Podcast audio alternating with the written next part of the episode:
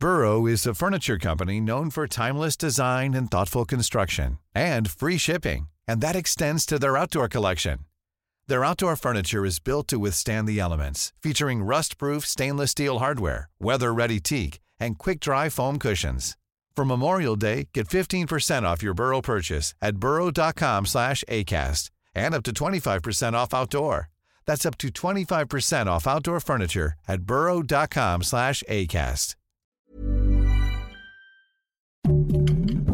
Heraldo Podcast, un lugar para tus oídos. Noticias del Heraldo de México. Presidente Andrés Manuel López Obrador criticó los privilegios de los ministros de la Suprema Corte de Justicia, motivo por el que los funcionarios cancelaron la iniciativa conocida como el Plan B de la reforma electoral, que en esencia era disminuir los sueldos de los empleados del Instituto Nacional Electoral, que ganan más que el mandatario, el cual es un acto violatorio de la Constitución mexicana.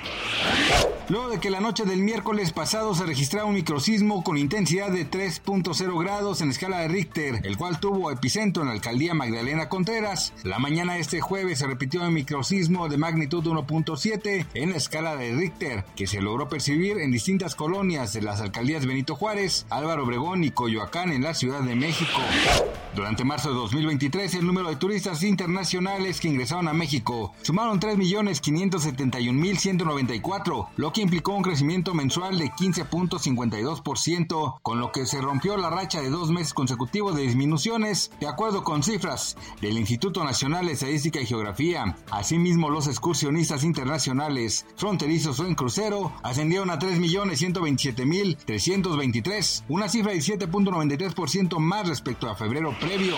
El director de la Organización Mundial de la Salud, Tedros Adhanom, dio a conocer que se declarará el fin de la emergencia de salud pública internacional por viruela símica, también conocida como viruela del mono, dado que el brote ya no representa una emergencia de salud pública de importancia internacional.